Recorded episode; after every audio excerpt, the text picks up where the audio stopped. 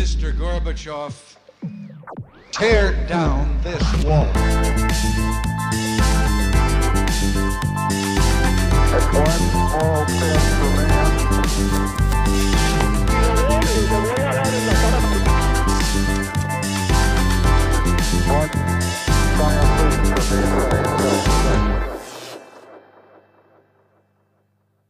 Hola, buenos días a todos y bienvenidos a un nuevo programa de Acá Parchando.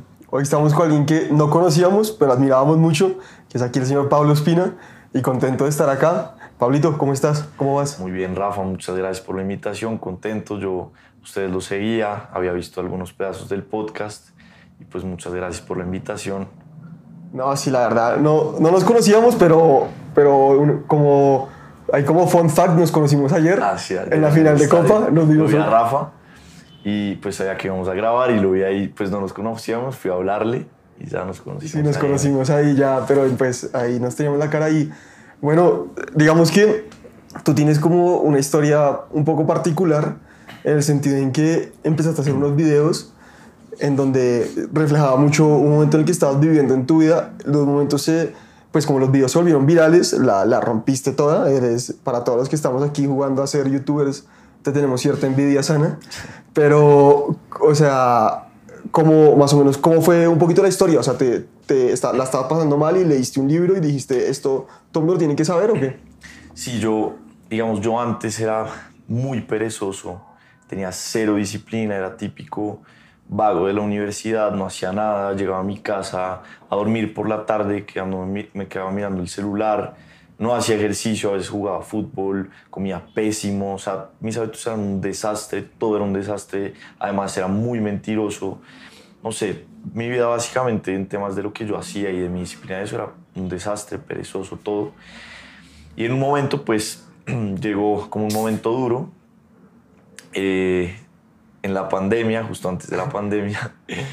Y, y bueno, un amigo me recomendó un libro, me dijo, este libro le va a cambiar la vida. Y yo llevaba mucho tiempo como buscando eso, como un cambio para mi vida, quería algo. Y yo hacía como ejercicios de mentales y cosas, pero nada me servía. ¿Como de motivación? ¿Como Exacto, tipo- como, como reprogramación mental y ese tipo de cosas, pero no me servía en ese momento. No las hacía bien, creo, no. No me servía.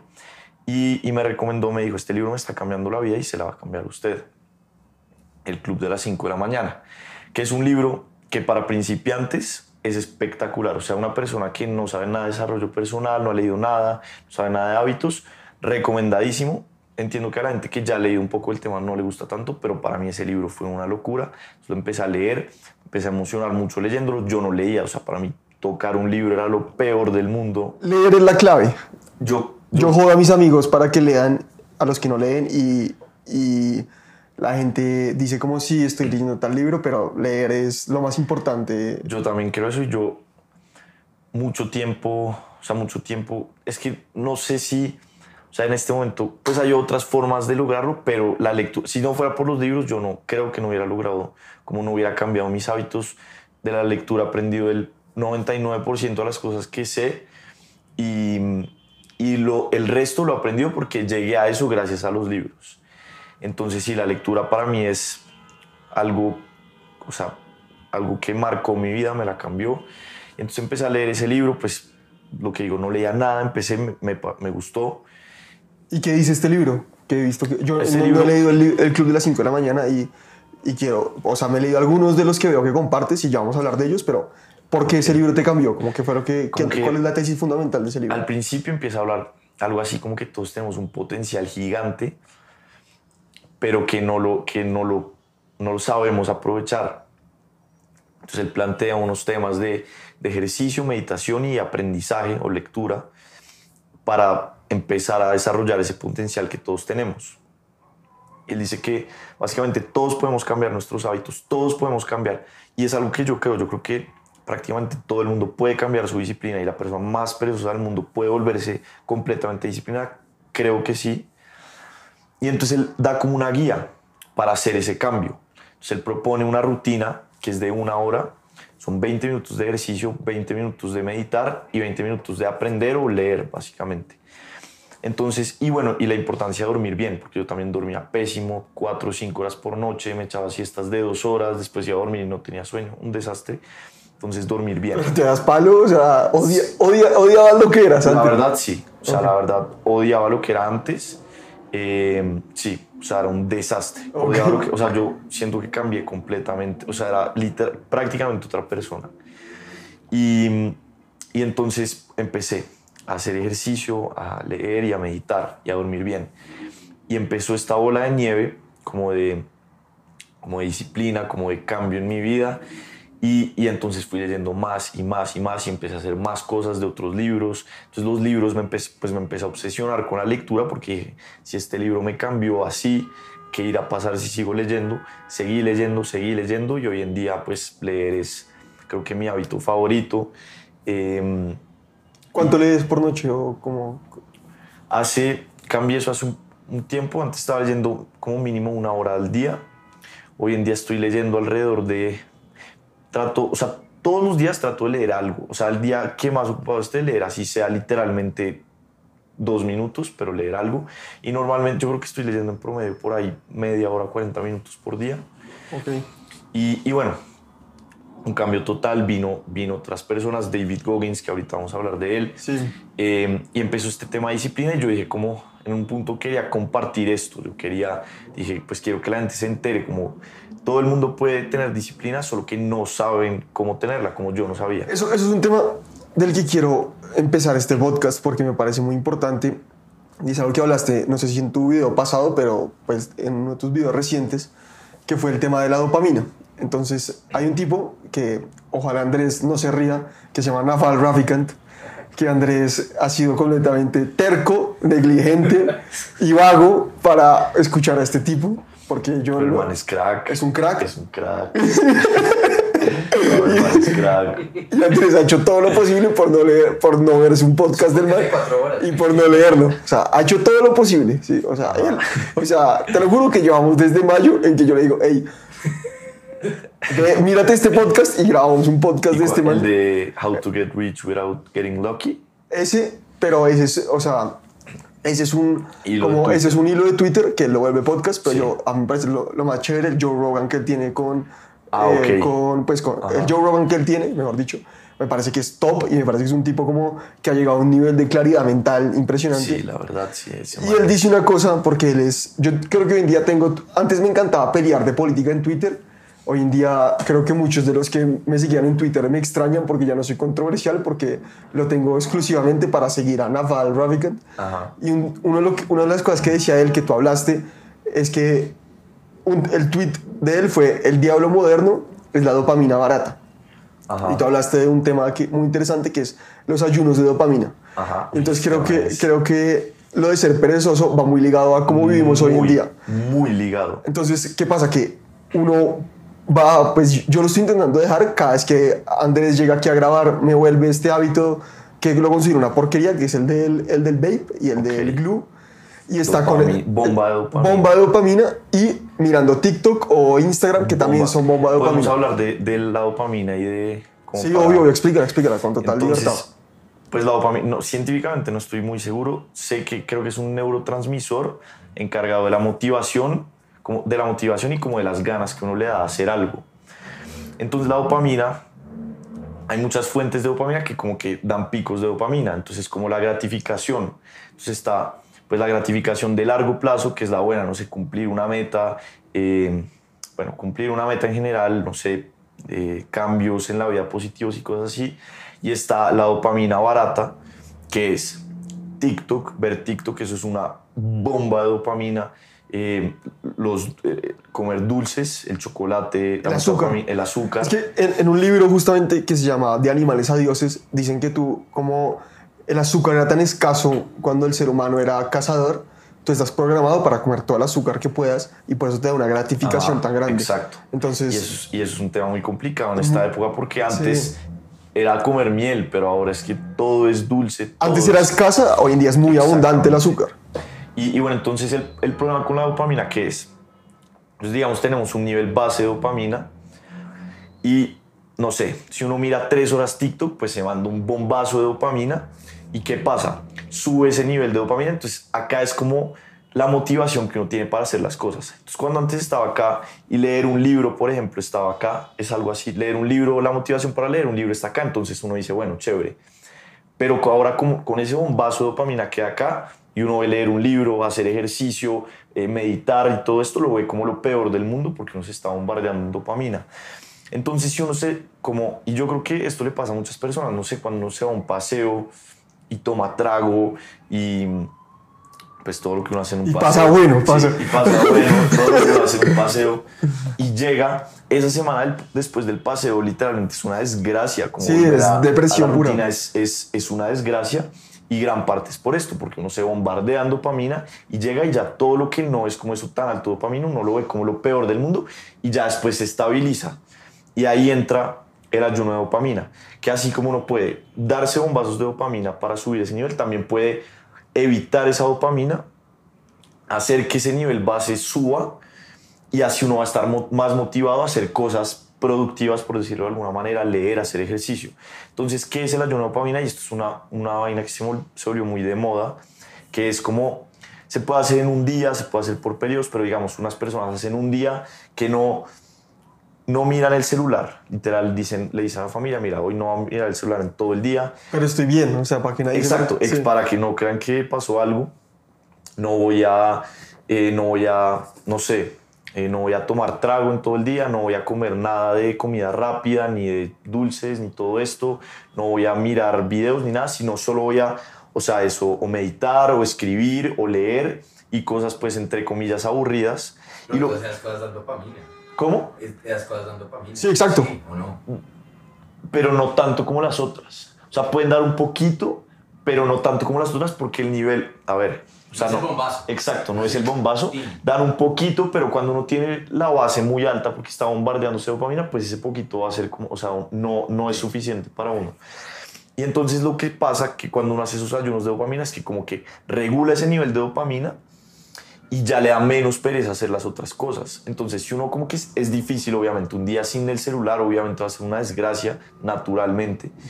Pero si uno lo baja, ya después hacer otras cosas, leer, hacer ejercicio, si uno lo va regulando así, es mucho más fácil. No, y, digamos que, a ver, uno no es nadie para hablar de la vida de, de la gente, ¿no? Pero muchos de los problemas de la salud mental hoy en día son porque la gente está bombardeada de dopamina y le dan unos bajones tan grandes que a veces lo confunden con que están deprimidos estructuralmente, cuando solo es que está todo el día todo el día dándose satisfacción inmediata y entonces a la hora de hacer las cosas no, no tiene como la fuerza. Yo estoy 100% de acuerdo con eso y hay algo que me parece espectacular que dijo Jordan Peterson y es como que llega, él, es un psicólogo clínico y le llegan pacientes y se tengo depresión. Y él antes de medicar, antes de decir por qué viene la depresión, qué es lo que le falta, si tiene algún químico, no sé, no sé bien el tema, pero dice, ¿es verdad depresión o es que su vida es totalmente desorganizada? ¿Es que está abusando del alcohol? ¿Es que está, tiene un problema con drogas? ¿Es que él, él mismo lo decía, tiene adicción al porno? Y cosas así. Estos El temas... porno, o sea, El porno es la bomba de dopamina la de las, de las más... O sea, el porno es lo peor del Lo mundo, peor. literalmente. O sea, es una bomba de dopamina impresionante para... Sí, digamos, yo, yo lo dije hace dos años, pero nosotros que fuimos criados en la cultura donde en el colegio era como hasta chistoso ver porno Sí, y la sí, vaina. sí. Y esto es una vaina muy jodida que pasó en pandemia, que fue cuando Pornhub dijo que su suscripción era gratis ahora en pandemia y uno, Sí, sí, y uno sí. agradeció. Eso es como el que le dio droga a los niños en el, en el como en el parqueadero del colegio, o sea, el que le regaló marihuana, o no, marihuana no, pero como cocaína a un niño. Es muy grave y, y- y creo que como que no somos tan conscientes de la situación. Yo, pues yo también lo, lo dejé porque, pues la verdad, yo antes era... Sí, todos, Sí, todos, o sea, sí, sí, La sí, verdad, sí. Qué pena, bro. Eh, lo, lo dejé porque empecé a caer en cuenta lo grave que es eso y es que es, o sea, uno lo ve como un chiste y no, qué chévere, no sé qué, en serio es muy grave y es una bomba de dopamina gigante, o sea, es ver eso, o sea, qué más dopamina fácil que eso. Eso básicamente lo que hace, en resumen, es como bajar la motivación, no se le quita la motivación para hacer otras cosas, como uno cree que está haciendo eso, se le quita la motivación no solo para eso, sino para muchísimas cosas, genera problemas, o sea, incluso temas de traumas y cosas cosas Sí, como, feas. y dicen que en Estados Unidos hay un tema en que los manes como que no salen a, como a intentar como Socializar y- socializar con mujeres por, por el tema del porno, que ya es Porque, un tema pues, estructuralmente da, muy pues, complicado. o sea, no sé, alguien que tiene ansiedad con eso, que le da nervios, lo que sea, pues coge, pues la- el camino fácil es el porno y así evita eso. Y con el porno ya está pues satisfecho, entre comillas, por- pues porque así se va a sentir. Entonces nunca va a tener la motivación para salir a hacerlo. Y sí es un, un problema muy grave. Bueno, y hay un tipo del que hablaste ahorita y que también ve, citas en uno de tus libros, que bueno, ya vamos a tocar varios de esos, de esos libros que son, son bien buenos. Digamos, Hábitos Atómicos es muy bueno. Pero eh, Jordan Peterson, 12 reglas para la vida. Outliers de Michael, Malcolm Gladwell también es muy. Espectacular. Pero hay uno que yo creo que ha sido poco reconocido por el mundo porque es un personaje demasiado denso para pasárselo, que es David Goggins. At the beginning of the year, a lot of you had goals, ambition, a lot of drive, a lot of motivation. Well, it's Easter. It's the middle of April. When I navigate, I put backstops out there to make sure I don't get too far off course. I put those backstops in my personal life. Entonces, la historia de David Goggins es un tipo que la vida a los 23 años está hecha, pues estaba muy, muy regular.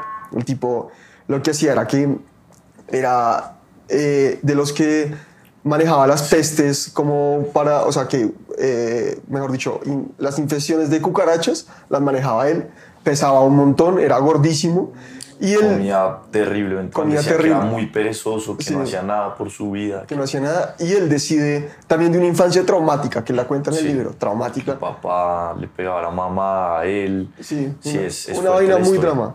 Y él se vuelve de la Marina de los Estados Unidos.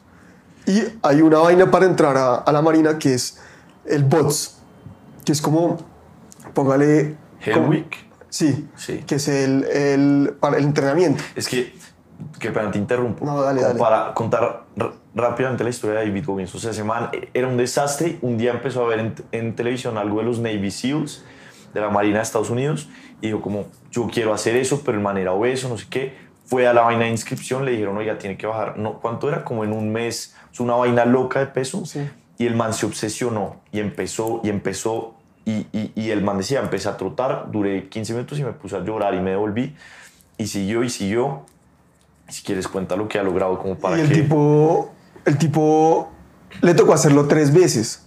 El, el- este entrenamiento que es bravísimo. La semana del infierno se llama porque es en serio, o sea, Sí. creo que no pueden dormir en los, en los siete días. Es, No. es, es una prueba para poder pasar y la mayoría de gente, pues obviamente se rinde. Hay una parte buenísima que el man cuenta ahí, que es lo de el capítulo de que dice tomando almas y dice que a los él tenía un como que los los instructores de esta semana son unos malparidos a propósito. Y entonces el tipo dice que en un momento miró a un man con su equipo y le dijo, usted a nosotros no nos va a hacer nada. El man lo quería joder. Lo quería joder y ahí, lo, y ahí la logra.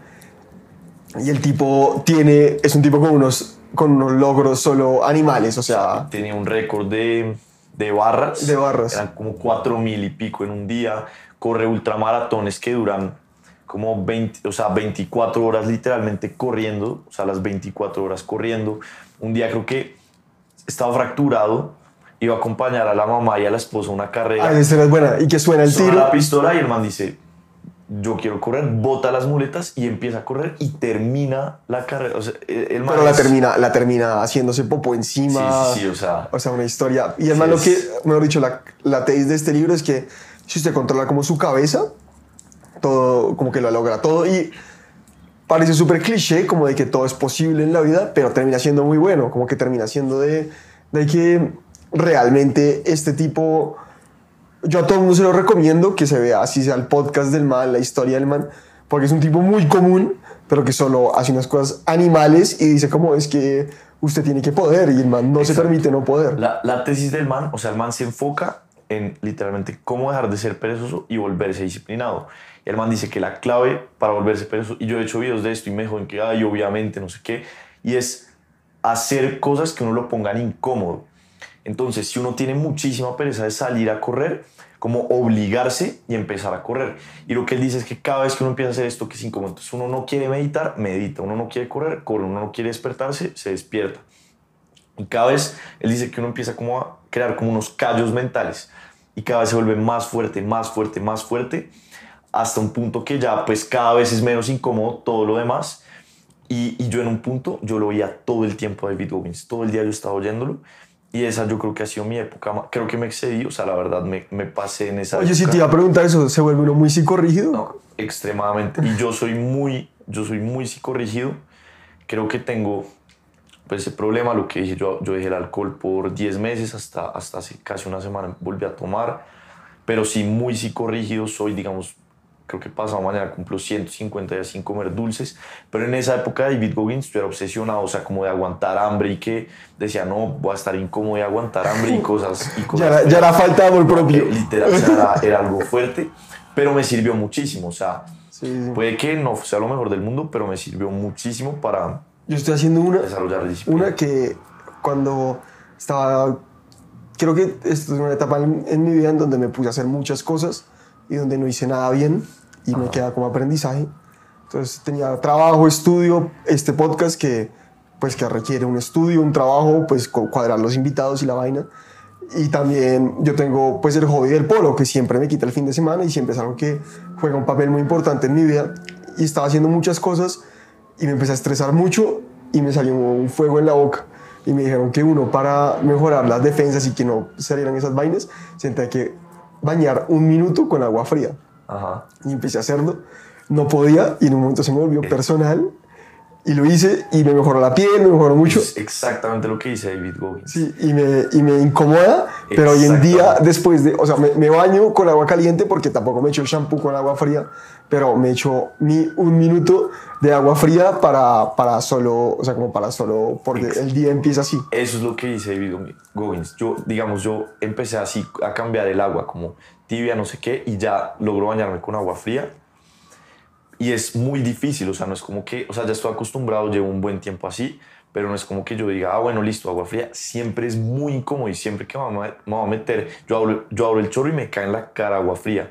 Y es horrible, pero ese es el punto, que sea incómodo y enfrentar esas cosas que uno tiene pereza, porque esa es la única forma de literalmente dejar de ser significa helada. Helada. El- lo más Sí, frío que se puede. Eso ahorita es durísimo, no duro más de 10 segundos. nunca. Es muy duro, es muy duro, pero es incomodidad. O Pero, sea, es ver a la pero Cristiano Ronaldo se echaba un, un baño de hielo después de los partidos o algo así. Y creo que por eso es que el tipo, porque dicen que te mejora las defensas, un montón de vainas.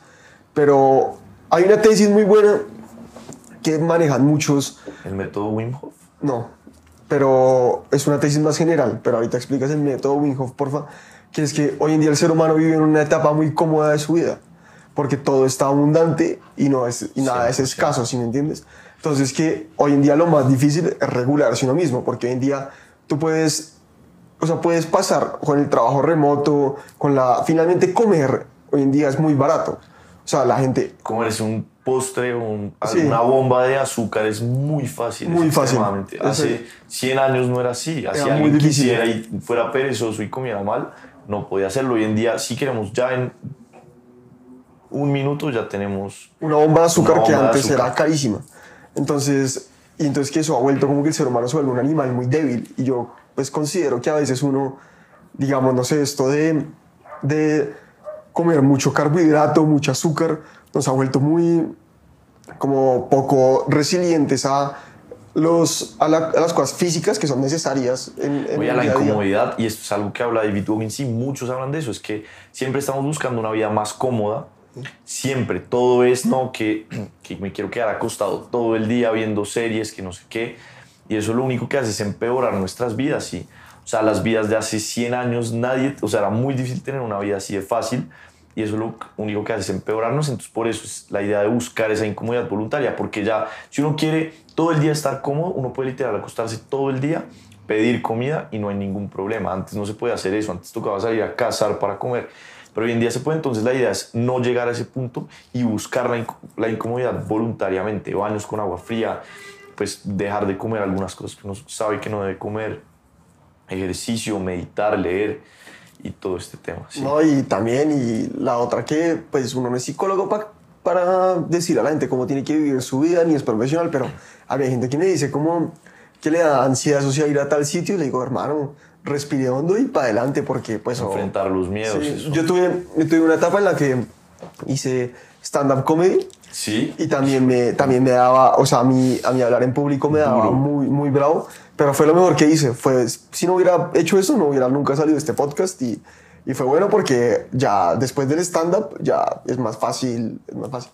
Pero Tremendo. Sí, eso sí, sí, sí. es enfrentar un miedo. A mí me encantaría hacer eso como para enfrentar el miedo, pero eso sí me cuesta mucho. no, y que te vaya mal también en el stand-up Claro, es también lo mejor. Ese es, el, ese es el. Pero es eso, cuando. O sea, yo creo que, no sé si te pasó, dices un chiste, nadie se ríe y en el momento es duro, pero ya después es como. O sea, no le tienes. Le, como te vuelves más valiente. Sí, pero la, gente, o sea, bueno, y que se indigne el que sea, como aquí siempre pasa que intento ser prudente, pero nunca lo logro después de 20 minutos en un podcast. Y es, entonces la gente se ha vuelto muy suave. O sea, yo ent- entiendo, yo le doy prioridad en mi vida a la salud mental. Se la doy y tengo, un, tengo psicóloga y se lo acolito a todo el mundo que lo haga. Pero usted no puede dejar de hacer las cosas por salud mental. O sea, hay gente que llega como a un parcial y dice como, no, es que estoy muy ansioso y le dice al profesor como que le tenga como pesar y esas vainas. Y creo que nosotros, como sociedad nos hemos vuelto muy suaves. Como la, la, la vaina de que nadie puede, si alguien hace un chiste malo, se vuelve una revuelta, si alguien hace un chiste medio Y racista. la, y la cultura de cancelar a la sí, gente. la y cultura eso. de cancelar a la gente. Creo que la gente tiene que buscar un poquito la incomodidad porque, como, como, como hemos hablado con Andrés muchas veces, ha habido muchas veces que nosotros no queremos grabar podcast. Que decimos, lo último que quiero en esta semana, que ha sido gravísima, es sentarme en una cámara, hacer buena cara, pero es lo que toca, o sea. Exacto. Es que si no, no hay. Solo- Sí, Sí. literal. Sí, a mí me porque- pasa, a mí me sí, pasa sí. con los videos también. Hay días que yo digo, hoy no quiero grabar ni un video. No quiero, tengo pereza, no tengo tema, no sé qué, pero me esfuerzo a hacerlo porque si no, ¿qué pasa? Me da pereza. Si uno se deja guiar por la pereza y por ese sentimiento de, o, o por el miedo por la pereza, uno no va a terminar en nada. Sí. Entonces yo creo que como, como dices, como todo se ha vuelto tan fácil y tan, tan, sí, fácil, hay que buscar incomodidad voluntariamente, buscar hacer cosas que uno le dé pereza hacer y forzarse a hacerlas y enfrentar miedos, porque es la única forma de volverse más valiente. Si uno no enfrenta, por ejemplo, yo antes era, yo era muy cagón. Yo era, yo era arquero, o soy, o bueno, era, y en el colegio, cuando chiquito, digamos, yo, para no jugar partidos, yo me hacía lesionado. Para no jugar partidos. Yo hice lo mismo, miedo. hice lo mismo. Una vez de, de- Sí. dije, o sea, yo siempre tengo la nariz tapada. Teníamos partido, me acuerdo, contra, creo que eran Nogales o algo así, éramos chiquitos. Y yo venía de dos o tres partidos que había hecho un oso. Ajá. Y sabía que me iban a meter. Y dije, no, tengo mucha sinusitis y no fui. a mí, yo era así y, y- lo único que hacía, uno cree, no, pues bueno, porque así no sufro. Lo único que estoy haciendo es agrandando un miedo y agrandándolo y agrandándolo. Y si uno no enfrenta esos miedos de una, o sea, si uno, me voy al primer partido porque me da miedo, ahora me va a dar más miedo. Después no, no lo enfrento y más y más hasta que se vuelve un dragón, por decirlo de alguna manera, gigante que ya uno no lo puede acabar. Entonces toca enfrentar esos miedos. Por ejemplo, a mí me daba mucha pena subir los videos. Yo quería subir videos, pero me daba pena, me daba miedo. Y solo fue, yo decía, ¿qué hago? No voy a programarme mentalmente para quitar el miedo. La única forma de hacerlo era subir mi primer video con miedo. Y es eso, hay que actuar con miedo, no hay que esperar que uno se le vaya el miedo, sino hacerlo con miedo. Yo cuando subí el primer video tenía muchísimo miedo, pero lo subí y desde ahí... Hay alguien al que citas mucho, que lo citas, creo que es como en, en lo de las mentiras, que yo también, cuando vino Daniel Hall también hablamos de eso, que es Jordan Peterson, que es que yo también era muy mentiroso, en el colegio era muy mentiroso. Eh, y, y tú también lo tocas mucho en tus videos y creo que lo que acabas de hablar del dragón es un tema de que él, él habla en su libro de Sí, sí, sí, el que es dragón. de un cuento chiquito de, de, de esa como y que el Que dragón, hay un dragón en la casa. Sí. Es, es como el miedo. Entonces el miedo empieza como un dragón. Entonces, por ejemplo, uno tiene miedo de hablar en público. Entonces uno va a un salón, y- pero le dio pena. Hay un dragoncito ahí que uno le tiene miedo, pero uno lo puede matar, pero uno dice, no, me da miedo. Ese dragón se vuelve más grande. Después, otra vez, ya el dragón está más grande y uno no lo enfrenta, crece más y crece más hasta un punto que ya se vuelve un miedo intolerable, que la única forma de superarlo es enfrentarlo con mucho miedo, pero hay que hacerlo y ese es la tesis principal, bueno, no la tesis principal, pero una de las principales de Jordan Peterson, de enfrentar los miedos voluntariamente. Y no tiene que ser cosas así, o sea, no sé, digamos, si uno le tiene miedo al público, pues la clave no es ir a hablar en una charla TED, porque eso es muy difícil, sino empezar con algo fácil. Entonces él dice, como, si le tiene miedo a hablar en público, háblele a dos personas que les tenga confianza, que le va a dar un poquito de miedo, pero bueno, se vuelve más valiente. Después a tres, después a cinco, a diez, y cada vez enfrentando el miedo de una forma que uno sea capaz, porque hay cosas que uno no es capaz, que uno sea capaz de hacer hasta el punto que ya mata literalmente al dragón. Y otro tema, ahí ya metiéndonos ahora por Jordan Peterson y después, pues porque es alguien que es muy importante y que siempre que hay una oportunidad de hablar de Jordan Peterson uno no la puede desperdiciar. Es un tipo que, 100%.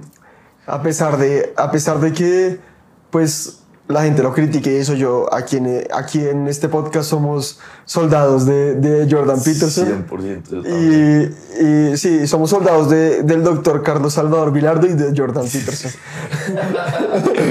y, y hay un tema que es el de las mentiras, que es una simbología parecida, porque él dice, Esto es una locura este tema. Esto es una locura. Sí.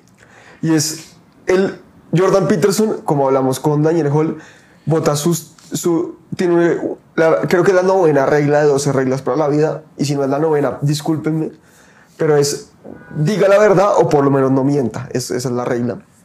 Y él pone el ejemplo del archipiélago Gulag, que de hecho lo hablé con mi jefe el otro día, que también le encanta esa filosofía rusa, y que nunca, no creo que nunca vaya a ver un podcast, pero, pero le mando un gran saludo porque lo quiero bastante a, a- a mi jefe, el doctor Gabriel. Entonces, eh, él dice que la razón por la que la Unión Soviética se volvió el colapso que se volvió, según Alexander Solzhenitsyn, fueron, fue porque todo el mundo empezó a decir mentiras hasta que el Estado mismo se volvió patológico. se volvió, o sea, empieza, él dice que, perdón, te interrumpo, No, dale, empieza dale. con mentiras, empieza la mentira de una persona, empieza otra persona y otra y otra, y que al final mucha gente le echa la culpa, como dice, no, por ejemplo, los nazis dicen, todo es culpa de Hitler, la gente solo estaba siguiendo órdenes, pero Jordan Peterson dice que no, todo el mundo ya se vuelve como, se acopla la mentira y empieza, y se vuelve una mentira colectiva. Y voy a leer una frase de Alexander Solzhenitsyn que me parece espectacular y estoy muy obsesionado con el tema de la verdad. Y es, es, es eh, una persona que dejó de decir mentiras logró tumbar una tiranía. ¿Y por qué? Porque Alexander Solzhenitsyn escribió un libro que se llama El, el archipiélago de Gulag. El archipiélago Gulag es, el archipiélago Gulag es, un, es del, sin duda para mí el mejor libro no ficción que tiene el mundo porque él recoge todos los testimonios de la Unión Soviética. Espérate, voy a hacer un paréntesis porque esto es muy importante. Alexander Solzhenitsyn era un tipo que era defensor acérrimo del comunismo. Él lo mandan al frente a pelear, manda una carta a un amigo para, eh, describiendo las condiciones en el, fue- en, el fue- en el frente ruso Y le cogen la cara. y le cogen la carta y lo meten a, a los, a los campos de concentración que son los gulags. ¿Por qué, le, por qué se llama archipiélago gulag? Porque los gulags eran como islas en Rusia, que es un país muy grande, y eran como archipiélagos, ¿sí me entiendes? Entonces, por eso, entonces ahí, ahí sigue. Y, y entonces él es- es- escribió ese libro. ¿Tú lo leíste? Sí, sí. Pucha, yo me gustaría leerlo. Eh, Dicen que es, que es muy duro de leer. Sí, y, duro. y empieza, se lo dedico a todos los que no, a los, a los que viven para contarlo y me disculpan por no haberlo visto todo y por no haberlo recordado todo. ¿vale? Y ahí empieza así la frase, la primera frase. Eh, y ese libro literalmente se le atribuye gran parte de haber tumbado a la Unión Soviética porque era una persona que salió de ese círculo de mentiras y empezó a decir la verdad. Y escribió un libro contando la verdad de lo que pasaba. Lo intentaron prohibir, algo así, y empezó a distribuirse, a distribuirse, a distribuirse. El, libro, atribuye- el libro por manuscritos llega a Occidente y ahí lo publican. y, y se le atribuye gran parte por haber tumbado a la Unión Soviética. Quiero hablar de la Unión Soviética, pero no quiero decir nada. Em, bueno, sí, es de las peores cosas que, que le ha pasado a la humanidad. Y la gente no lo sabe, la gente cree que La fue... gente no lo sabe. Y se le atribuyen como 100 millones de muertos. O sea, es una locura y la gente no lo sabe. Y eso me, eso me parece impresionante. Y bueno, eh, y entonces es este tema de la verdad. Y yo diría que la tesis principal de Jordan Peterson puede, decir, puede, puede ser que es decir la verdad. Él dice que cuando uno, y también que decir mentiras es lo peor que uno puede hacer. Entonces él dice que Y, el, y, y supuestamente la Biblia es como también la tesis principal de la Biblia de alguna forma. Y es que cuando uno empieza a decir men- mentiras, todo empieza a empeorar. Todo empieza a empeorar, todo empieza y uno empieza en un camino literal al infierno, entre comillas. Y lo mismo al revés con la verdad. Que uno empieza a decir la verdad y es muy difícil como decir la verdad. Digamos, yo antes era muy mentiroso y he poco a poco como confesado mis mentiras y no hay nada más difícil que eso. Sí. Y, y es eso, y, y yo he sentido eso, como yo cuando yo era muy mentiroso, yo vivía en un infierno, todo el tiempo diciendo mentiras. Y aparte te toca tapar la mentira, entonces vives tapar pensando. la mentira, entonces alguien dice algo y digo, uy, ¿será que me cogió mi mentira? Entonces voy y le digo algo para ver si me la... Es, un, es una cárcel, o sea, literal es vivir en un infierno. Y yo sentí que cuando empecé como a confesar mis mentiras y a esforzarme por decir la verdad, eh, me siento mucho mejor, como más libre, más tranquilo. Y, y siento eso y también siento que las mentiras literal son como, o sea, como empeoran la vida de una forma increíble y todas las mentiras que se dicen, como en general, empeoran la vida de uno y de las personas alrededor y, y pues lo opuesto con la verdad. Yo he hecho un esfuerzo grande por decir la verdad y creo que mi vida ha sido mucho mejor. Todavía creo que me falta mucho. Pues creo que a veces digo lo que se llama white lies, como que, porque a veces yo, yo de por sí ya soy muy imprudente y creo que si fuera, si combino eso con mucha sinceridad ya me vuelvo una bomba de tiempo. Pero, pero, pero sí, creo que, creo que es de las tesis principales y creo que, y creo que también es, es un hábito, como hay gente que, Es un hábito. hay gente que es mentirosa. por, por hábito, literal. sí. yo, es impresionante, es una persona que dice como, hey, que hizo, no sé, en qué carro se vino, y dice en este carro, y no es ese carro, y es como, para, ¿por qué hice mentiras de eso? es impresionante y, y ya se vuelve un hábito. Sí, sí, Y, como- y- y ese es el problema, como apenas, creo que Ni- Nietzsche decía que no te odio por porque dijiste mentiras, te odio porque no puedo volver a, volver a confiar en ti. Y es eso de las mentiras que, es eso, si alguien a uno le dice una mentira, es como, ok, me dijo esto, ¿cuántas más me habrá dicho? ¿Cuántas más he dicho yo cuando yo decía mentiras? Y, y sí, creo que. No, te- tengo un amigo que le pedí que me leyera un, un ensayo de un preparatorio que me tocaba hacer y yo sé que el mal es mentiroso y es de los amigos que más quiero en mi vida. Y me dijo que había peleado con la nueve y por eso no había podido y yo no le creí. Como dije, como, ¿será que sí o será que solo le dio pereza? Y dije, como, ¿y si está escuchando esto? Hoy en día sí le creí, sé que fue verdad y lo quiero mucho, pero creo que a veces la gente que es muy mentirosa se cree más inteligente que el mundo. Eso y es que es muy jodido. Y, Y, hay algo peor, y esto yo lo vi de mi experiencia. Cuando yo decía mentiras, yo creía que la gente se creía mis mentiras. Aunque uno dice mentiras y uno es como así, todo el mundo me creyó, tranquilo, la dije perfecto. Y la verdad es que todo el mundo como que sabe de verdad que uno está diciendo mentiras, sabe que uno es un mentiroso, sabe cuando uno está... O sea, por ejemplo, a mí, cuando yo inventaba lo de las lesiones para no jugar, yo me hacía el cuento y yo cojeaba y era, era paila. Literal, o sea, cogía- una vez duré, esto es, es- que pena confesar esto, una vez duré como dos meses cojeando falsamente. O sea, en el colegio cojeando así que yo llegaba a clases cojeando porque estaba lesionado. Y todo el mundo sabía, y todo el mundo era como, no, se está haciendo lesionado, pero yo creía que, y ese es otro problema, que uno cree que la gente se está creyendo las mentiras, pero en verdad no se está creyendo las mentiras. Y otra cosa, ya para cerrar este tema, bueno, una cosa que No, quiero dale, decir dale, fresco. es todas las mentiras o se descubren o uno paga las consecuencias. Y eso dice Jordan Peterson, que, en sus no sé cuántos años de experiencia, ni un solo paciente diciendo mentiras se lograba salir con la suya. Puede que se demore la mentira, puede que pase un tiempo, que no sé qué, que pasen 5 o 10 años, puede que no se descubra completamente, pero o se descubre o si no se descubre, termina pagando negativamente las consecuencias. Y eso es algo impresionante. Todas las mentiras que yo he hecho, todas las mentiras graves que yo he dicho en mi vida, se han descubierto. Y siempre la gente, yo una vez subí un video de eso y la gente diciendo, ay, eso es que no sabe decir mentiras, que no sé qué estupideces. Y yo creo que no, o sea, yo de verdad creo que todas las mentiras se descubren, no se pagan las consecuencias. Y como que desde ese punto que me di cuenta de eso, como que me he esforzado por tener mucho cuidado con no decir mentiras porque ya sé cuál es el, el resultado de decirlas. sí, sí, sí, creo que sí, en verdad, como decía frase célebre de Daniel Hall, que Jordan Peterson lo, lo volvió a uno más nerdo y, que, y que a todos nos volvió unos nerdos. Esa- esa- ese Daniel, ese Hall, un crack. Y, y sí, se mantiene esa frase célebre. Y hay otro libro que compartimos que es el de Atomic Habits. el de Hábitos Atómicos de James Clear. Y es, digamos, Andrés, Andrés que no ha leído a Naval Ravikant, pero no, no, no se resigna a leerlo y dice... Eso es ficción. Y entonces el tipo, hay una frase de, de Naval que dice que la octava maravilla del mundo es el interés compuesto. Ajá. Y es parte de lo que grabamos este podcast, porque esto es una cosa que todo el tiempo va como una bola de nieve y tú seguro lo vives y es muy chévere vivirlo, porque no es como cualquier trabajo que llegas a fin de mes, te pagan el salario y otra vez empiezas de cero, porque así son todos los trabajos. Tal vez usted pueda hacer carrera en una compañía, pero...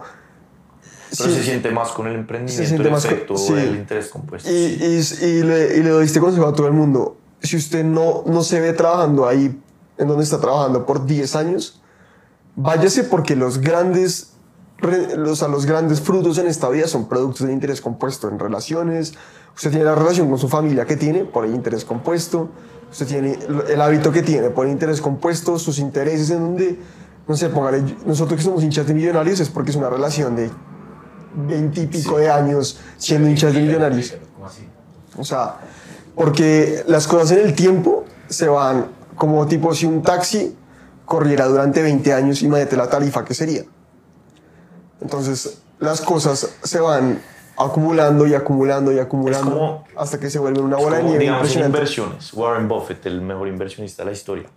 Ese man hizo su, creo que el 90 o 90 y pico por ciento de su fortuna después de los, no, después de los, creo que ese es 50, 50. 50 años. O sea, por, o sea, como hasta los 50 se va invirtiendo desde chiquito. Tenía como un billón de dólares. Y después de los 50 tiene como ciento y pico. o Sí, algo así. Algo así.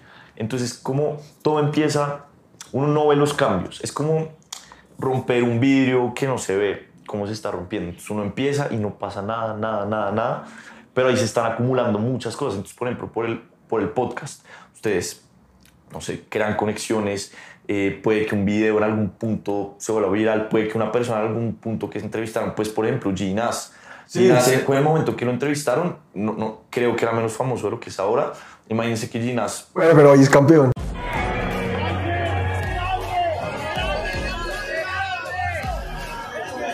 y hoy es campeón. Hoy es entonces campeón. ya tiene un podcast ahí. Y espere. Cuando lo convocaron nos dio como mi... Sí, sí, sí, un crack. Y, espere, un crack. Andrés, Sí.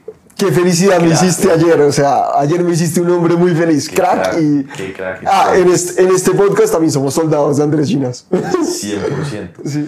Y entonces ese interés compuesto de que uno no ve las cosas, pero se empiezan a como una bola de nieve de cosas muy grandes, muy grandes que uno no ve el cambio, no lo ve, pero de la nada eso explota, como explota positivamente y es un cambio gigante. Y esa es la, una de las tesis de hábitos atómicos.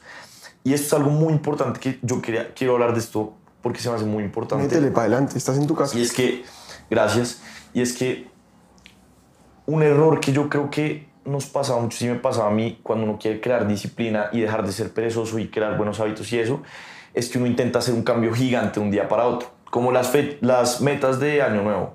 No, me inscribo al gimnasio, voy a ir una hora todos los días, voy a empezar a leer, no Sí. sé qué. Eso dura una semana, dos semanas y uno acaba, eh, lo pierde. Y esto pasa muchas veces y es algo que a mí siempre me pasaba. Empezaba a hacer ejercicio, a las dos semanas paraba. La peor meta que usted puede tener en su vida es voy a ser millonario. Es la peor, porque es Eh, una eso meta demasiado ambigua, demasiado grande, Hay que, ser, demasiado... hay que ser específicos. Y entonces con ese tema de la disciplina y de cambiar hábitos, es eso que uno dice, no, ahora sí voy a hacer ejercicio, me meto al gimnasio. Y es que pasar de no hacer nada de ejercicio a, a ir a un gimnasio que es a media hora de la casa con trancón, ir a cambiarse, ir a llegar una hora, uno no sabe qué hacer, media hora de cardio, media hora de pesas, es un desastre, entonces uno lo deja de hacer. Entonces la clave, y esto es lo mejor de hábitos atómicos para mí, es empezar poco a poco, con cambios, lo que dice él, mejorar 1% cada día y así con el interés compuesto lograr un cambio gigante. Por ejemplo, yo intenté muchas veces hacer ejercicio, no logré. Una época intenté ir al gimnasio, no lo logré. Después empecé a hacer solo 20 minutos de ejercicio en mi casa cinco veces por semana. Un cambio, pues que no es una gran cosa, no es como yo intentaba meterme en un gimnasio una hora, seis veces a la semana o algo así, sino cambios chiquitos, suficientemente chiquitos para que uno los pueda hacer y empezar así. Un cambio dure dos meses haciendo ejercicio así y ya después se vuelve un hábito. ¿Por qué? Porque lo estoy cumpliendo, porque es fácil cumplirlo, porque lo único que tengo que hacer es coge- saltaba lazo, coger el lazo y empezar a saltar en mi casa. Entonces, cuando uno quiere desarrollar disciplina y dejar de ser perezoso, es muy importante empezar poco a poco, no hacer cambios radicales de un día para otro, sino como verlo a largo plazo y cambios chiquitos. Voy a leer, no voy a leerme un libro por semana, mi nueva meta de nuevo, no, eso no se va a lograr. Voy a leer cinco páginas al día, dos páginas al día, lo que sea fácil, pero lo voy a hacer consistentemente. ¿Y qué pasa? Si uno cumple y si uno lee esas dos páginas al día y hace esos 10 minutos de ejercicio por mucho tiempo, uno se acostumbra y después puede subirlo a 5 y después a 10 y después a 20 y se vuelve un hábito y así es como pues así es como se logra crear los hábitos, crear disciplina, dejar de ser perezoso. Y creo que ese es el error que cometemos, que no nos deja hacer ese cambio, que es hacer un cambio Eh, Quiero, gigante. quiero decir algo para adicionar a lo que estás diciendo y después hablarte de, otra, de otro tema que también es muy importante y es algo que también deja muy bueno hábitos atómicos, es lo de cómo crear un hábito. Entonces, de, digamos, el poner el ejemplo de la ropa del gimnasio, de llévese la ropa del gimnasio al trabajo para que usted no tenga que ir a su casa por ella. dejar la lista. Deje la lista es para- para hacer crear los- eso. ¿Cómo es? Es hacer que los hábitos sean fáciles, Sí. satisfactorios, son cuatro cosas. Eh, fáciles, satisfactorios, eh, bueno, algo así, y lo opuesto con los malos hábitos, que sean difíciles. Entonces, por ejemplo, si uno quiere hacer ejercicio, pues no ponga que la ropa esté lejos, que tiene que ir a un gimnasio lejísimo, sino que sea algo fácil. Por ejemplo, dejar la ropa lista para que apenas uno se levante, ya solo se la tiene que poner, la tiene al frente. Y eso hacer los hábitos fáciles también me parece Es muy chévere. Del otro que te quería hablar es que también lo pone este libro como ejemplo, es de la cantidad de horas que han durado los grandes deportistas y los grandes haciendo sus vainas. No sé si viste un video que se filtró de Michael Phelps, que el man decía que como durante cinco años de su vida el man nadó. Los 365 días del año y que otra vez hablando de Naval Ravikant, otra vez para que Andrés se empute y le duela y le duela y le duela, es que uno tiende a pensar que la gente excepcional es brillante y no disciplinada porque ¿qué diría eso de uno? Y es porque Michael Phelps nadó 365 días del año, entonces uno cree que el tipo nació para nadar y que nació con una habilidad súper especial para nadar, Y eso hablan en Outliers también, de Sí. Malcolm Gladwell. que son 10.000 iteraciones en el Ajá. tiempo, todo el tiempo. Que es, sí es eso, que... Y ese cuento del talento innato, que es algo que yo no, no creo, no creo en el talento Para eso innato, sirve ni mucho creer. mindset, para el talento Ajá, innato, para ese sacarse y mucho esos eso. dos, mindset y, y outliers. Y es como, digamos, la gente que dice que, esto es un poco controversial, pero la gente que dice que Cristiano Ronaldo es pura disciplina y que Messi es talento innato. Y eso lo dice mucha gente, yo no creo en eso. O sea, Messi, o sea, puede que tenga ciertas habilidades, No, cosas ver, sí pero el trabajo duro de Messi, o sea, Messi también no es que no entrene y es bueno, Messi Sí, también pues trabaja durísimo para lograr todo No, sí eso. hay gente más talentosa que otra. O sea, Usain Bolt nació fenotípicamente mejor diseñado para correr que yo. Eh, eh, yo creo en eso. O sea, Sí. por ejemplo, un man, un man en NBA que mida 1,60 contra uno Sí. de 2,20, pues obviamente. Bueno. Pero más allá de eso y de pronto de, de la coordinación y, y de algún un par de cosas, creo que no hay mucho como nadie nace como para algo. Puede No, hacer yo- ciertas ventajas, pero muy marginales. Yo sí creo que hay gente que nace con talentos muy bárbaros, gente que nace muy, muy inteligente, pero la gente que llega después a, a, pues a, a sobresalir si es por, por constancia. Y digamos que el, el ejemplo de Messi, de Cristiano, es muy bueno porque decían, digamos, hay una de los tipos, yo soy hincha de Boca y de- pues un ídolo de Boca es Tevez, entonces yo no he visto mucho todas las entrevistas que le han hecho y el tipo cuenta que intentó llegar de primero cuando llegó a Manchester United, intentó llegar de primero a entrenar para decir como, bueno, aquí estoy yo, que voy a ser el crack de este equipo y que Cristiano ya estaba en el gimnasio. Y que después intentó ir de último y que Cristiano le ganó porque se quedó practicando tiros libres. Y que Messi tampoco pateaba bien tiros libres y que el tipo fue dándole, dándole, dándole. Y que esos tipos, pues así, así es que sobresalieron. Pero sí creo que, a pesar de que Mindset es, es el libro que me cambió la vida, sí creo que hay gente que tiene como más talento para ciertas cosas. Creo que yo nunca pude haber jugado en la NBA. No, de yo, yo, no estoy de acuerdo con lo del talento, pero sí con las ventajas, tal vez físicas, y algunas ventajas, no sé, tipo lo que digo, la coordinación o que alguien es más. Bueno, por el ejemplo, coordinado que otro, pero ya con un talento. O sea, yo creo que ponen a dos personas con el mismo físico y eso ya, eso es tema del que más horas practique y eso fue lo que demostró Malcolm Gladwell. Un resumen de la tesis de este libro es, me midieron a tres grupos de violinistas. Unos eran normales, unos eran muy buenos y unos eran excepción, o sea, eran los, o sea, exageradamente buenos, por decirlo de alguna manera. La única diferencia entre los tres, no había nada de IQ, no había nada de que el talento innato, no había nada de nada raro. La única cosa en común que tenían los tres grupos era que las horas practicadas. El peor grupo tenía 4.000 horas, si no estoy mal, el segundo grupo 6.000 y el tercer grupo 10.000. ¿Y qué pasa?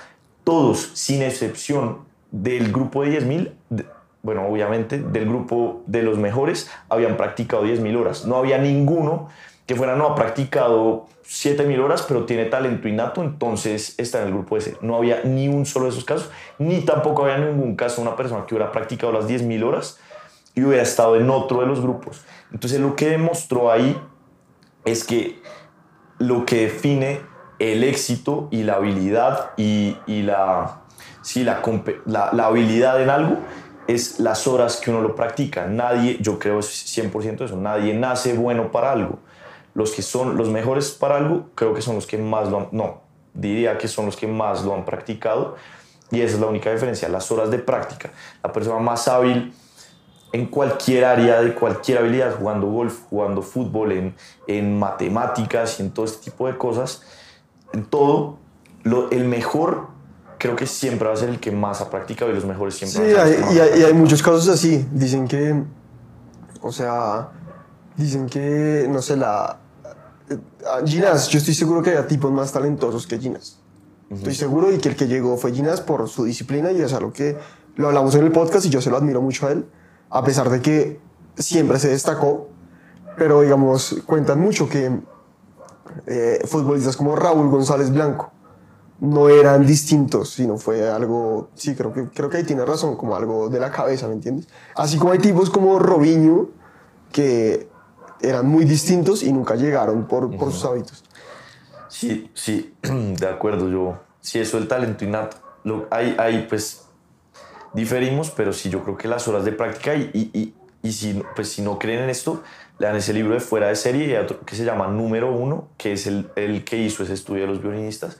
Y ahí se demuestra que la única diferencia era las horas practicadas y nada más. Bueno, Pablito, y ahí ya hemos, nos hemos extendido bastante y ahí como para darle un cierre, digamos, esta recomendación la tienes en un montón de videos, pero te voy a pedir que le hagas como, si usted cree que en su vida hay un problema para X cosa, le hace tal libro, y si, quiere, y si cree que hay problema para, no sé, Y cosa, le hace tal libro. ¿Qué, qué recomendación tienes? Así como, porque creo que yo soy de los que cree que leer es lo mejor que alguien puede hacer para Siempre todo. También.